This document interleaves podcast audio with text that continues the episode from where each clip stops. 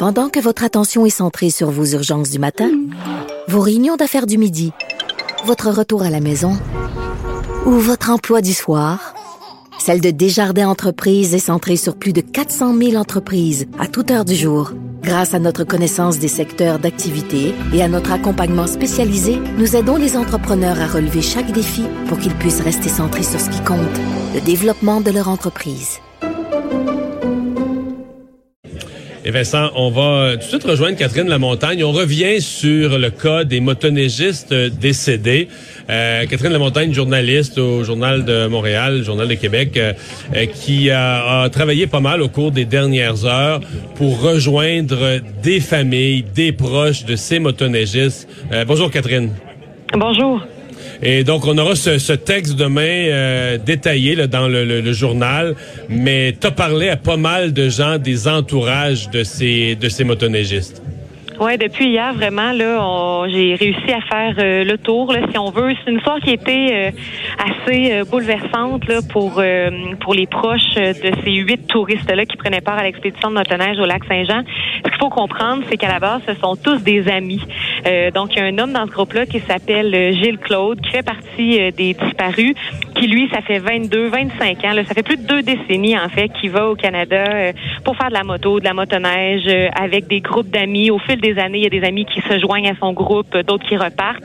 Donc, c'est vraiment dans ce contexte-là euh, que les huit hommes qui sont âgés entre 24 et 60 ans arrivent au Canada euh, dimanche dernier. Euh, ce qu'il faut savoir aussi, c'est que la plupart d'entre eux proviennent tous d'un même petit village dans l'est de la France. Donc, c'est clair là, que là-bas, on est sous le choc. Tout le monde connaissait l'un ou l'autre des huit touristes qui prenaient part à l'expédition au lac Saint-Jean. Je, je voyais quelque part que un des, un des hommes, un des disparus, sa conjointe est enceinte? C'est d'une tristesse, non pas un homme, mais deux hommes. Ah oui, euh, deux. attendaient leur premier enfant. Euh, Arnaud Antoine, qui a 25 ans. J'ai pu m'entretenir avec sa conjointe plus tôt ce matin. Là, ce sera à lire euh, demain dans le Journal de Québec. Elle est dévastée, évidemment. Elle est enceinte de trois mois. c'est un couple qui est ensemble depuis deux ans et demi. Et Arnaud Antoine, c'est un passionné de quad. N'avait jamais fait de motoneige de sa vie, donc il est au Canada pour tenter l'expérience. Évidemment, c'est une expérience qui a viré au drame dans son cas. Julien Benoît aussi 34 ans, euh, qui lui aussi attendait un enfant, euh, son premier lui aussi, dans les premiers mois. Donc, visiblement, euh, il y a mhm. deux petits bambins là, qui risquent de ne jamais connaître leur, leur papa. Catherine, est-ce qu'ils en, est-ce qu'ils en veulent au, à, l'industrie touristique, aux guides, à la, disons, à, la randonnée, la façon qui a été organisée? Est-ce qu'ils voient ça comme un accident? Est-ce qu'ils sont comme révoltés, choqués, juste tristes? comment tu nous décrirais le, mélange de sentiments que tu as senti euh, au, euh, au contact de ces gens-là, en parlant de tous ces gens-là?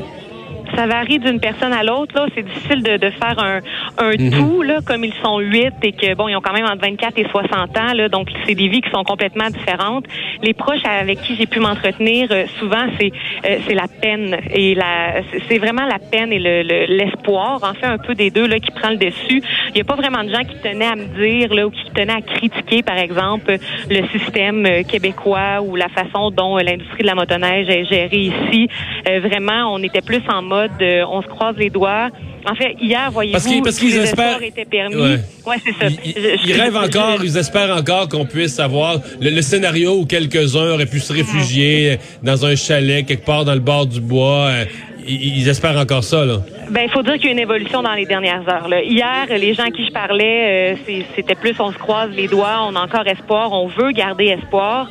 Mais là, évidemment, là, qu'il y a d'autres motoneiges qui ont été localisées euh, dans le fond des eaux. Ah, en fait, euh, presque toutes, ouais. Oui, c'est ça. La Sûreté du Québec a annoncé dans les dernières heures avoir repêché un corps. Et de ce que je comprends, les proches sont très informés de ce qui se passe ici, sont en contact euh, continuel avec le consulat.